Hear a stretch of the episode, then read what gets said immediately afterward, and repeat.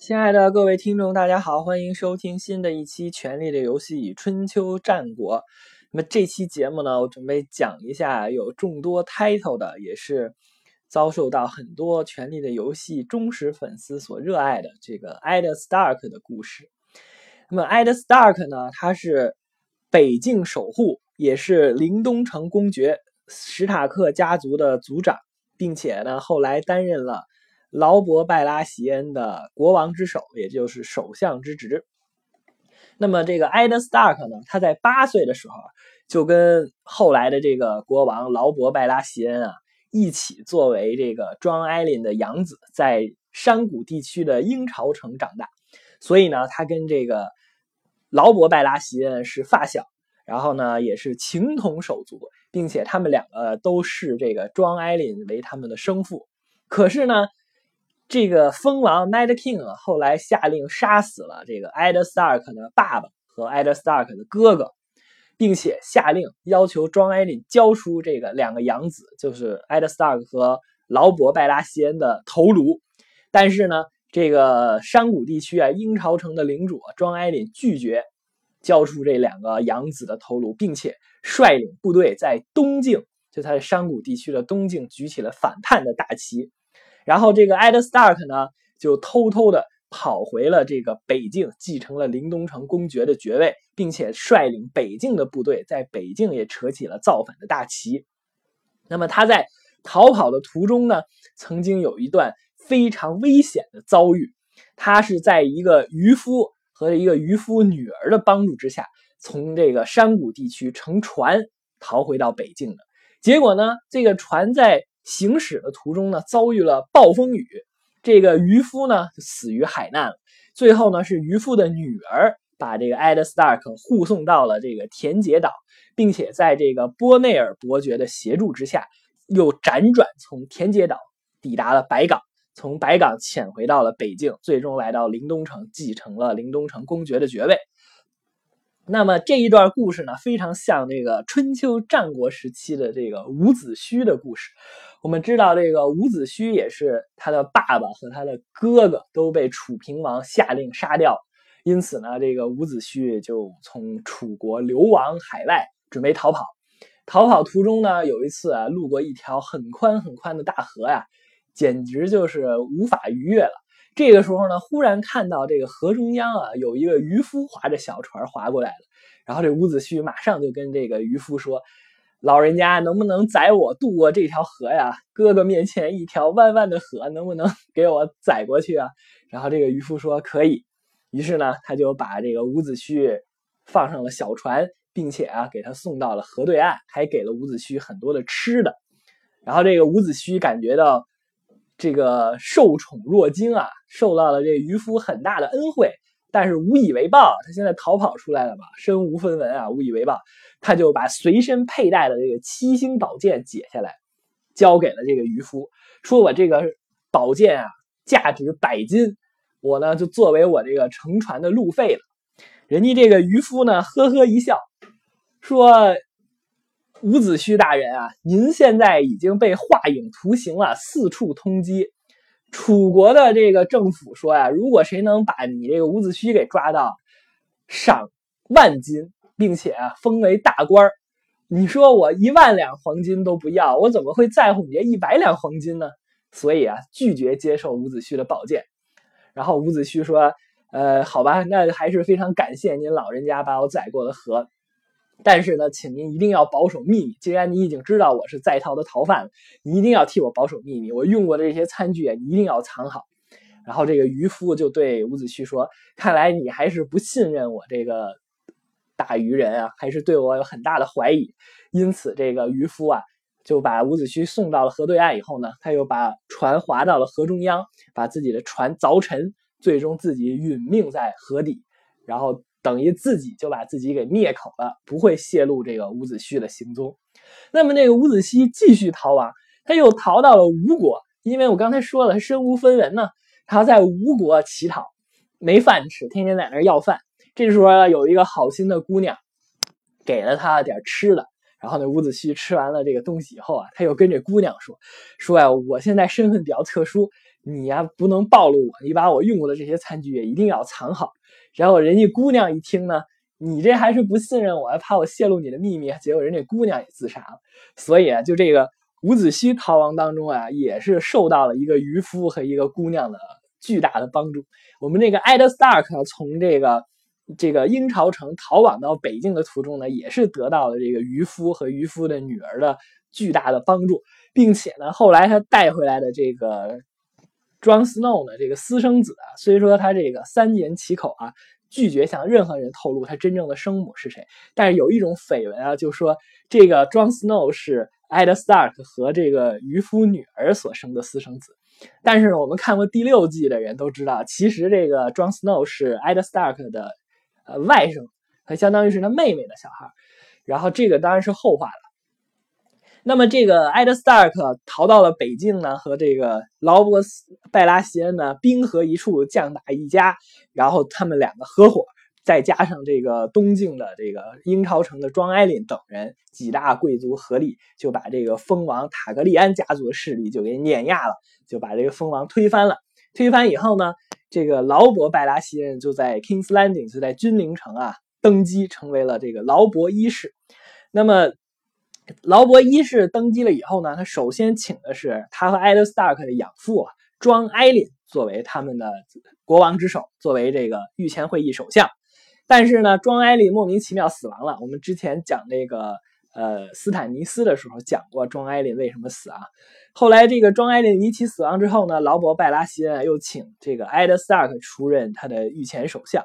艾德斯塔克呢，虽然一开始啊不太同意，但是呢后来觉得呀，他一一个是想调查他这个养父的死因，另外呢他也想帮助他的好哥们劳勃拜拉席恩一起这个治理这国家，所以呢他就跟这个劳勃拜拉席恩一起来到了君临城。那么在君临城呢，这个艾德·斯塔克，我认为啊，他犯了三个错误。这艾德·斯塔克的长女不叫三傻·斯塔克吗？很多这个中国的粉丝都管他叫三傻。那么这个他老爹艾德·斯塔克也是犯了三次傻，导致自己最终殒命在 Kings Landing。他犯了哪三次傻呢？第一，他本身啊，他从艾德·斯塔克从北境来到君临城的时候，自己身边的这个核心的护卫啊。也就是他忠实的拥趸，他的这些嫡系部队啊，人数本来就很少，估计也就几十人，不到一百人左右。本来他的护卫就不多，结果呢，他有一次在处理民众请愿的时候啊，有几个河间地区的领主跟他说，在河间地区和西境的交界处啊，这个克里冈劫掠了一些村庄，强占这个村民土地。然后这个艾德斯塔克呢，就派出了他自己的一队骑士。包括他自己的御前护卫去那个地方平乱，依法制裁克里冈。但是我刚才说了，艾德·斯塔克本来从北境带回来自己的嫡系部队非常的少，结果又分兵一路去帮助人家村村民平事儿。这么现在他自己周围的部队呢就更少了，就他嫡系的部队就更少了。人家这个 Kings Landing 的这些御林军啊，都不是艾德·斯塔克的嫡系，他也不会听命于艾德·斯塔克，所以呢。艾德斯塔克犯了第一次傻，把自己非常少的部队又分兵了一些部队出去。那么艾德斯塔克犯的第二次傻是什么呢？他不是调查出来这个劳勃拜拉席恩的三个小孩，这个焦弗瑞、什么托曼、米塞拉都不是这个劳勃亲生的小孩，他还把这个事告诉了瑟喜，告诉了这个色后。你这个不是向你自己敌对势力去？告发你自己的政治意图吗？人家那个敌对势力本来就跟你是就是政治上面的对手、竞争对手，你还把自己的这个发现以及自己准备采取的行动全盘托出，那一丝不苟、一字不差，全部告诉了这个太，全部告诉这个王后瑟喜，那人家这个太后瑟喜还不得想方设法把你给除掉？你等于自己没有任何的这种政治远见，也没有政治家的韬略。太诚实了，太傻了，全都把自己的计划和盘托出，还告诉人家瑟西：“我放你一条生路，带着你三个私生子赶快远走天涯。”人你你一放人家一条生路，人家瑟西不会放你一条生路的。这个是艾德斯塔克犯的第二个傻。那么艾德斯塔克还犯了第三个傻是什么呢？他在最终跟这个瑟西摊牌以后呢，他就要争取这个御林军的支持嘛。这个时候呢，他就找到了这个财政大臣小指头。我们之前有一期节目介绍过啊，小指头他一直追求这个艾德·斯塔克老婆 c a t l y 也就是说，小指头是这个艾德·斯塔克的情敌。你把你这个这个夺宫政变的这个非常重要的争取御林军的支持这一项任务，你拜托给了你的情敌，你觉得这个委托是不是非常的不靠谱？结果最终呢，这小指头也是很争气啊。直接就叛变，临阵倒戈，最终支持了瑟西，一起把这个艾德斯塔克就给抓起来。那么这个呢，也就是这个艾德斯塔克在这个君临城的一些遭遇。那么说完了艾德斯塔克的这个遭遇呢，我们还说啊，春秋战国末期啊，有一个宰相。这个艾德斯塔克不是国王之首首相吗？就相当于我们中国这个宰相，在春秋战国末期也有一位宰相，他的经历呢跟那艾德斯塔克有很多相似之处。这个人呢就是秦国的著名宰相李斯。那么这个李斯为什么说和艾德斯塔克很像？首先啊，这个李斯作为秦始皇的宰相，秦始皇是非常信任李斯的。我们从后面呢，我继续介绍就可以知道，李斯多次上书给秦始皇，秦始皇都采纳了李斯的建议。也就是说，这个李斯在跟这个秦一世、秦始皇合作的非常融洽，就像这个艾德·斯塔克在服务这个劳勃·拜达·席人的时候，那肯定也是没有问题的。但是在秦二世胡亥一登基以后，没过多长时间，李斯和他的儿子全都被腰斩于荥阳的街头。那么这个。艾德·斯塔克呢，也是在劳勃·拜拉席恩在位期间，他当宰相当的没问题。但是呢，在他的儿子这个 joffre 登基没多长时间，艾德·斯塔克就被处死了。同时呢，他的大儿子这个罗伯·斯塔克也是呃，在第三季末尾死于血色婚礼。也就是这个劳劳这个艾德·斯塔克的命运和这个李斯啊，也非常的相似。那么这个李斯他是哪里人呢？他在秦国做宰相，他是不是秦国人呢？他不是秦国人，他是楚国上蔡这个地方的人。他年少的时候啊，他在这个楚国的这个国家的粮仓啊，国家这个仓库里当一个仓库管理员。由于这个所见所闻呢，提出了著名的这个仓鼠理论。什么叫仓鼠理论呢？他就发现，同样是老鼠，如果是在厕所当中的老鼠呢？每天都吃很多不干净的东西，屎啊尿啊，然后如果有人呢或者狗啊进入厕所啊，这个老鼠马上就吓得四散奔逃啊，胆小如鼠，就是说的这种老鼠。但是呢，你要看这个国家粮仓里的这些老鼠呢，那有吃有喝呀，吃不尽的这个大米高粱，并且呢。一般情况下，这国家粮仓啊不会频繁的开启，所以很长时间都没有人去打扰，所以这些老鼠呢吃的脑满肠肥啊，悠哉悠哉啊，人啊狗啊进去了，这些老鼠连躲都不带躲的。于是李斯发出了慨叹：“人之贤不肖，譬如鼠矣，在所自处耳。”什么意思呢？就是说人的这个能力啊和这个才能先放在一片儿。他人和人之间的差距啊，主要是在于他所处的地方不同。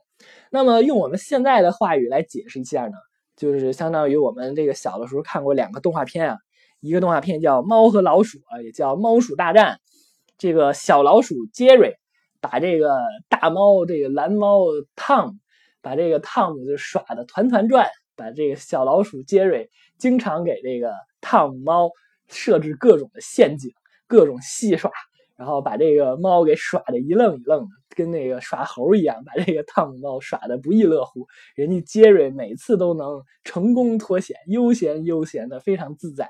而在另外一部动画片里呢，在这黑猫警长里呢，有一个老鼠叫一只耳，也是干尽了坏事啊。但是呢，他一直被人家这个黑猫警长撵得四处奔逃，非常狼狈。那你说，同样是老鼠，同样是和猫在斗争。你说这个杰瑞就把这个汤姆这只猫给耍的团团转，而这个一只耳呢就被黑猫警长追得四散奔逃，还被人打掉了一只耳朵。所以呢，为什么同样是老鼠，命运有这么大的差距呢？就是因为他们所处在不同的动画片里。所以这也就是李斯提出的这个仓鼠理论。那么这个李斯的老师是谁呢？李斯的老师是荀子。我们知道这个儒家在春秋战国时期有三大圣人，首圣也就是至上先师啊，我们之前讲过的圣人孔子，然后呢就是亚圣孟子，然后就是三圣荀子。这个荀子啊，当时也是在这个春秋战国时期的百家讲坛啊，当时的百家讲坛不在 CCTV 啊，当时的百家讲坛是在这个齐国的首都临淄城。在临淄城呢，有一个地方叫稷下学宫。稷下学宫呢，就是相当于我们现在 CCTV 的百家讲坛。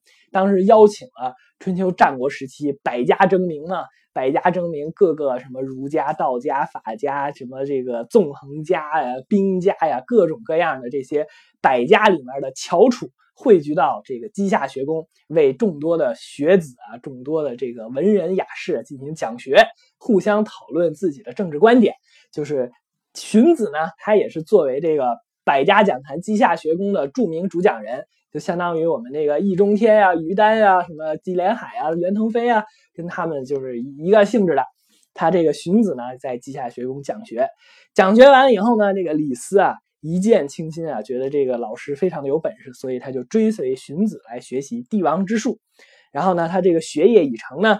他觉得这个楚，他自己不是楚国人吗？他觉得这个楚王啊，没什么本事，没有雄才大略，不足以为他效劳。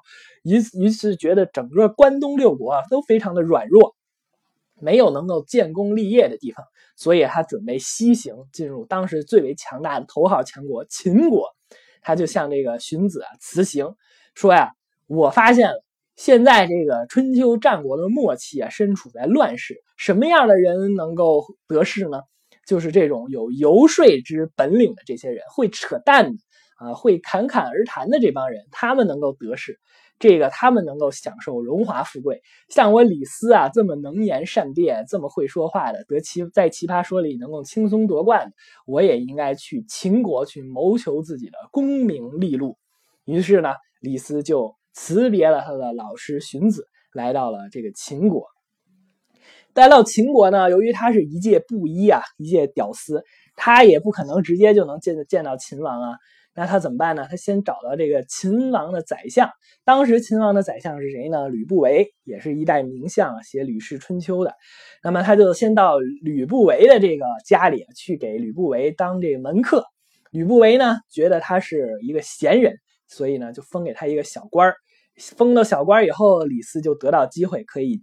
觐见这个秦王了，于是呢，他就跟秦王叙述了现在这个存亡之秋啊，秦国强大，六国衰弱。如果秦国不趁在这个好机会下一举吞并六国，而等六国最终又反，就是复兴六国的强大，那个时候秦国再想吞并就为之晚矣了。跟这个秦王一通扯淡，扯的这个秦王心花怒放，觉得这个嗯，李斯确实是个人才。因此就拜李斯为客卿。